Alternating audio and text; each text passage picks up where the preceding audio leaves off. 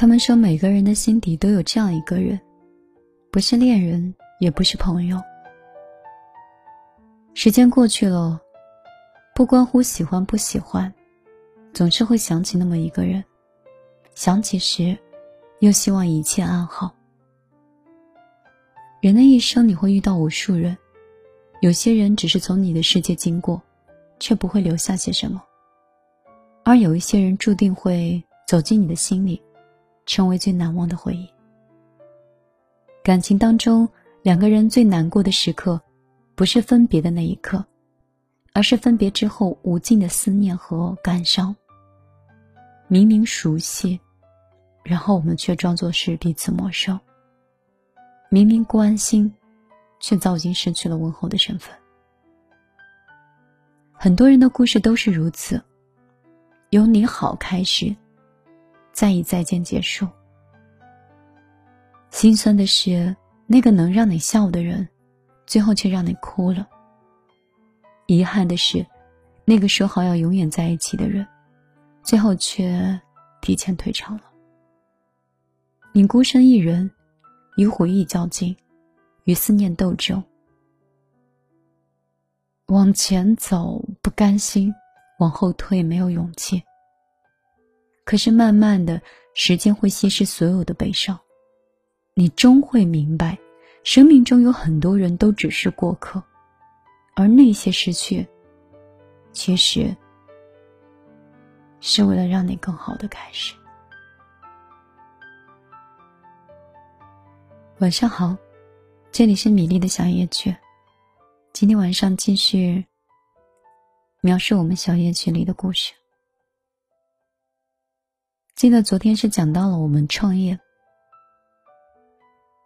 所以我今天给大家分享的这一段文字，也是讲给自己听的。我们人生中会来很多人，我们总以为有一些人是我们的主角。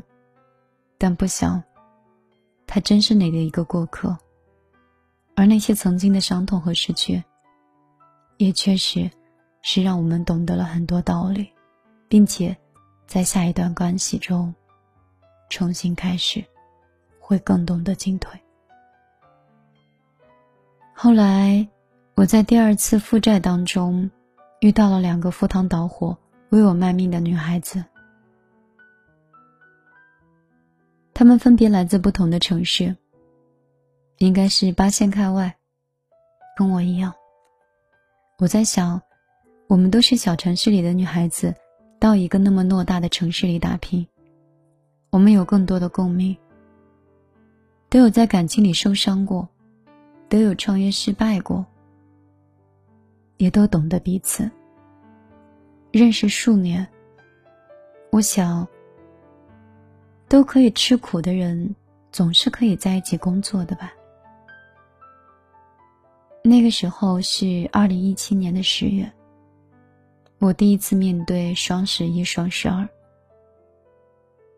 那个时候马不停蹄，不停的奔向国外，拍摄、买款、生产，杭州工厂打版制衣。我从来都没有觉得一个淘宝人可以这么辛苦过。我吃了半年的杭州的芭比包子，从早晨吃到晚上，三个包子，两杯粥。我当时的时候大概是瘦了十五斤。有人说，为了当模特，米粒你也蛮拼的。你是认真减肥的吗？我每次都累到笑着，不想去解释，都是摇摇头，因为只有你知道，不是减肥，是真的很累。如果刚好累到身材达到模特标准，那也算是福兮祸所依，祸兮福所依的道理吧。而后来呢？就在我二零一七年，觉得应该可以达到一种高度，或应该达到一个我所期待的状态的时候，我发现故事不是这样演绎的，故事很狗血。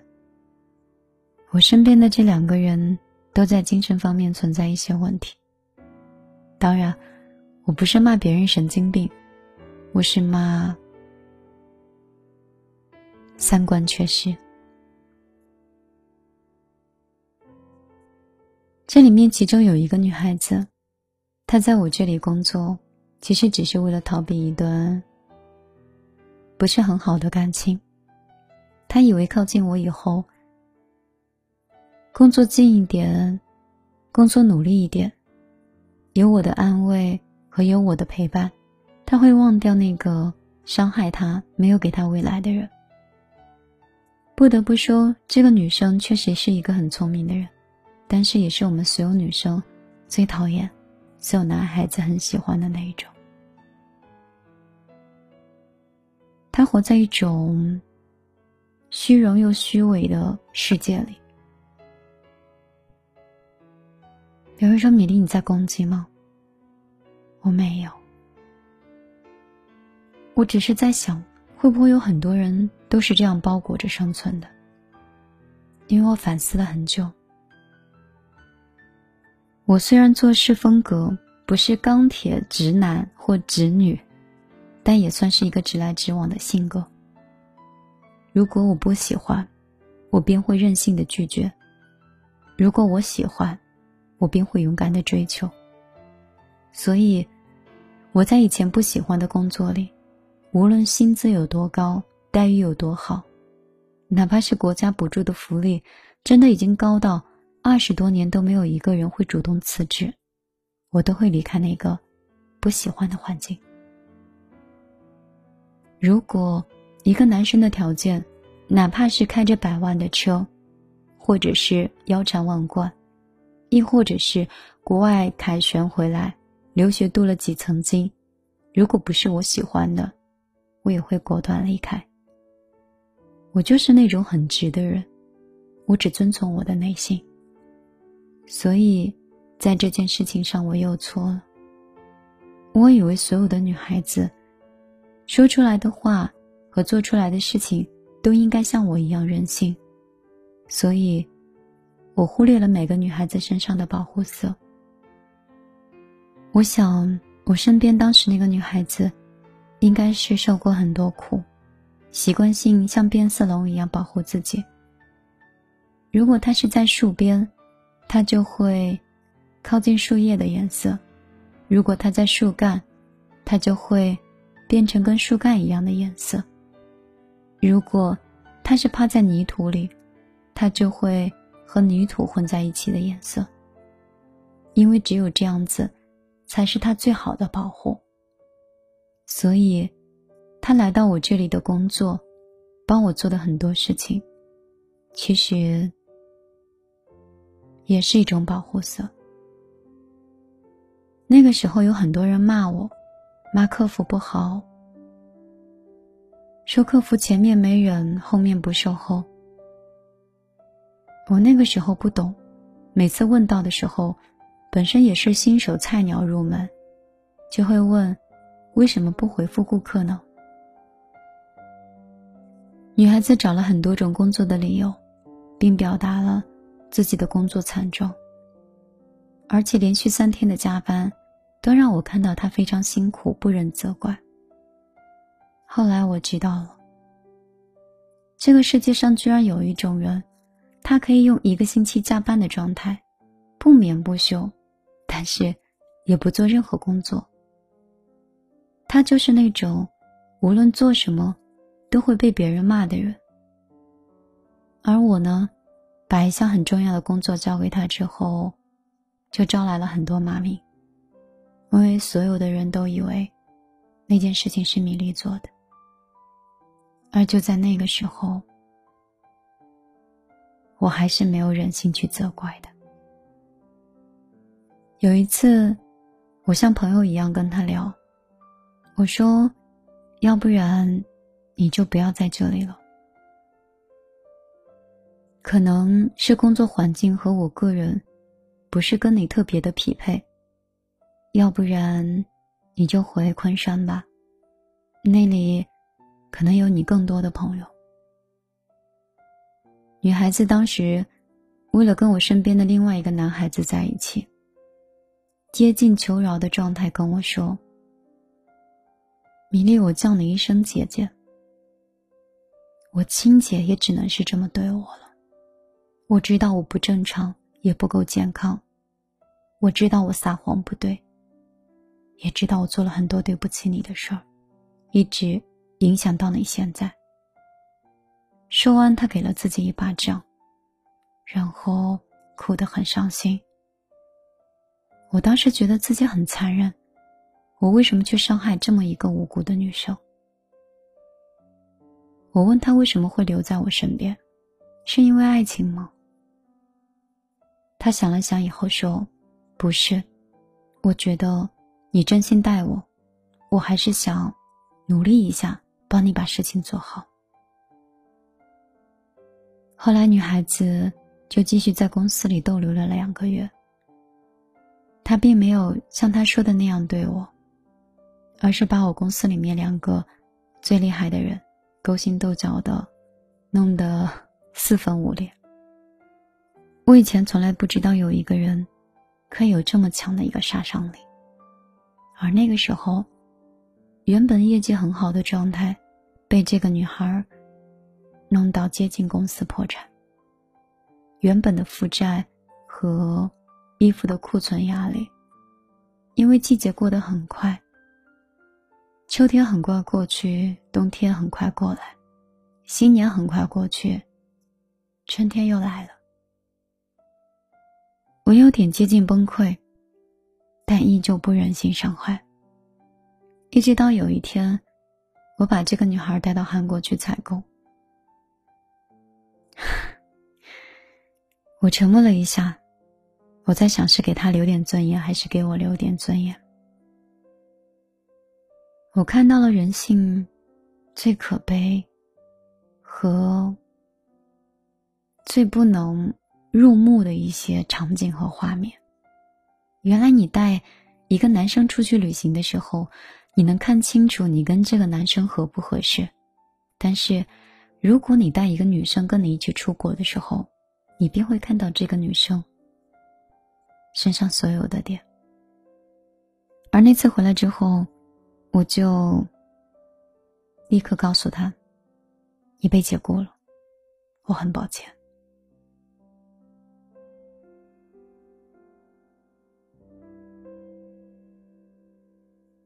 我本以为我这种健康的状态告诉对方，至少也不会闹得很难看。后来我知道，生活中的绿茶都是装的。在没有任何利益冲突的时候，他一切都很好。当如果产生直接利益的时候，他就会变成一个四处哭诉和四处泼脏水的人。我当时就觉得我已经厌倦了那种。假惺惺和可怜兮兮的人，一直到现在都是这样。我讨厌那种以卑微的姿态、可怜的过去，然后向你喋喋不休，告诉你你应该同情他的人。我现在知道了，真正强大的人，是不会轻易的向任何人去晒自己的伤疤的。就比如说我，我不会的。我之所以今天会讲到这里，是因为伤痛早已经结痂，我也不会再轻易被人伤害。我不会听解释，也不会相信 别人讲述的那些感动他们也感动我的故事了。我更加现实和理智了。说到这里呢。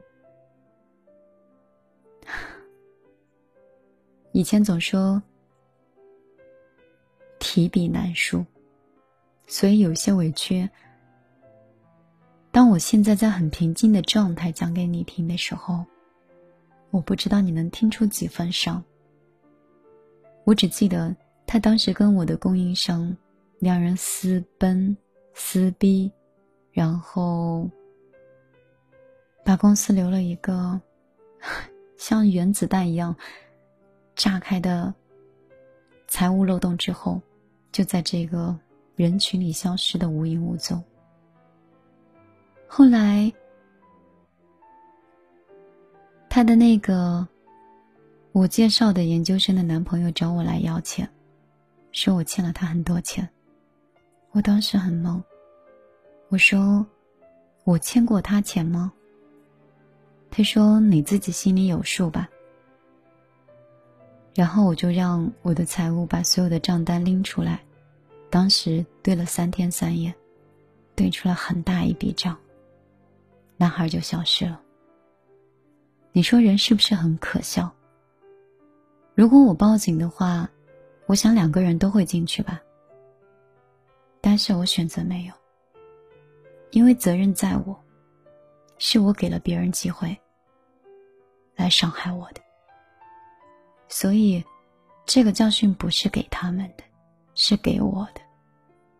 也就是因为这样的事情，我开始变成了有原则的人，变成在公司里慈不养病。现在公司里一旦有一个人或两个人，有任何工作迹象，或者是业绩不达标，无论说什么样的话，无论家庭有多么悲惨，我都不会姑息，第二天就可以不用来上班了。他们说：“米粒，你那么温柔的人，做事为什么那么狠？”大概是慈不养病，还有，可怜之人必有可恨之处。当你去同情别人的时候，你在最无助。和最惨的时候，可没有任何人会来同情你。他们不仅不会同情你，而且还会指着你说：“呀，这个不是那个无所不能的米粒吗？你也会有今天呀？你也会缺钱吗？你爸爸不是很有钱吗？哟，你不是自称自己是一个很会经营、很会挣钱的人吗？”你见过那种恶心吗？就是懂你的人，他拿你最介意的地方，处处戳你，戳到你疼为止。如果你不哭，就是他输了。所以，我以后再也不会考验人性。这也就是，你曾经的热情弄丢了善良。你们现在认识的米粒会变成这样，你们会意外吗？我是米粒，这里是我的小夜曲。节目内容是不是太过于真实？没有抖音里面的那些霸道女总裁，也不是书本里面写到的那么曲折难堪。他就是那么真实，就这样活生生的，在你们耳边，在睡前跟你讲了这样的故事。如果你喜欢我的话，可以添加我的个人微信：幺幺幺九六二三九五八。如果你真的爱我，我想你会背下这个数字的。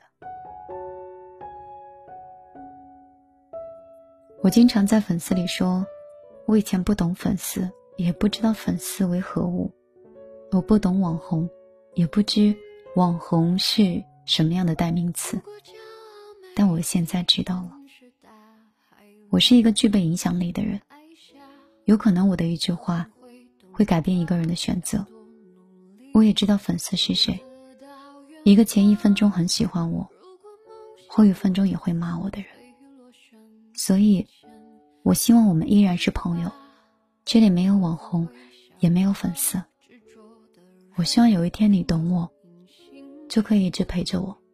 如果有一天你不爱我了，也希望走的时候不会伤害我。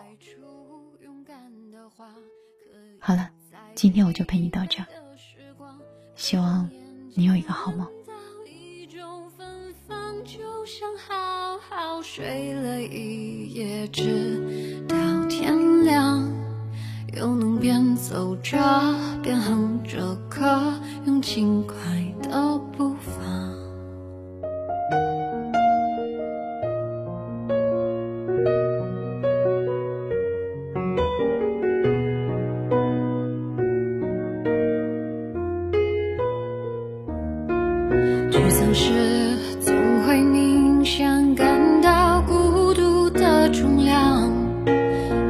望懂得的人给些温暖借个肩膀很高兴一路上我们的默契那么长。